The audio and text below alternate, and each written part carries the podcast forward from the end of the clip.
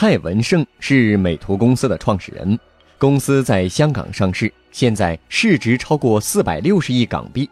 同时，他也是知名的天使投资人，投资包括五八同城在内的多个知名互联网公司。前不久，蔡文胜发表了一篇演讲，谈论了互联网公司的商业化逻辑。他说，互联网公司商业化的逻辑是有用户就能赚到钱。腾讯、Google、Facebook 都证明了这一点。此前，三六零公司创始人就说过，任何产品要是有一千万用户做底子，这手牌就是胡打胡有理。但是，互联网公司的成功商业化还需要两个前提。第一个前提是用户规模。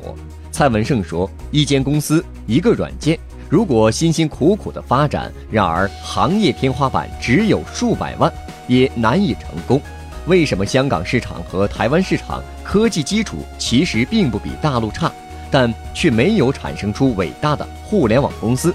原因是香港和台湾的人口总和才两千七百万，即使一个互联网公司成功让这个市场上所有人都用了自己的产品，这个用户规模也很难支撑起一家大公司。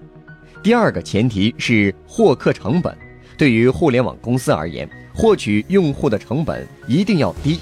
优酷的用户有四个多亿，但是优酷却一直不能盈利，因为优酷需要通过优质内容来吸引用户，而所有的优质内容都需要花钱去购买。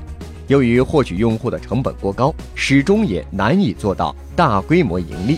像百度这样的公司，用户可以通过搜索引擎去互联网上搜索并获取内容。但是，所有这些内容都不需要百度自己付费去获得，因此百度的利润率一直很高。在满足了这两个前提条件之后，另一个会决定商业化成功程度的因素是用户价值。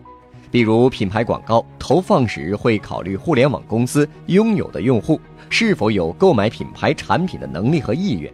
蔡文胜认为。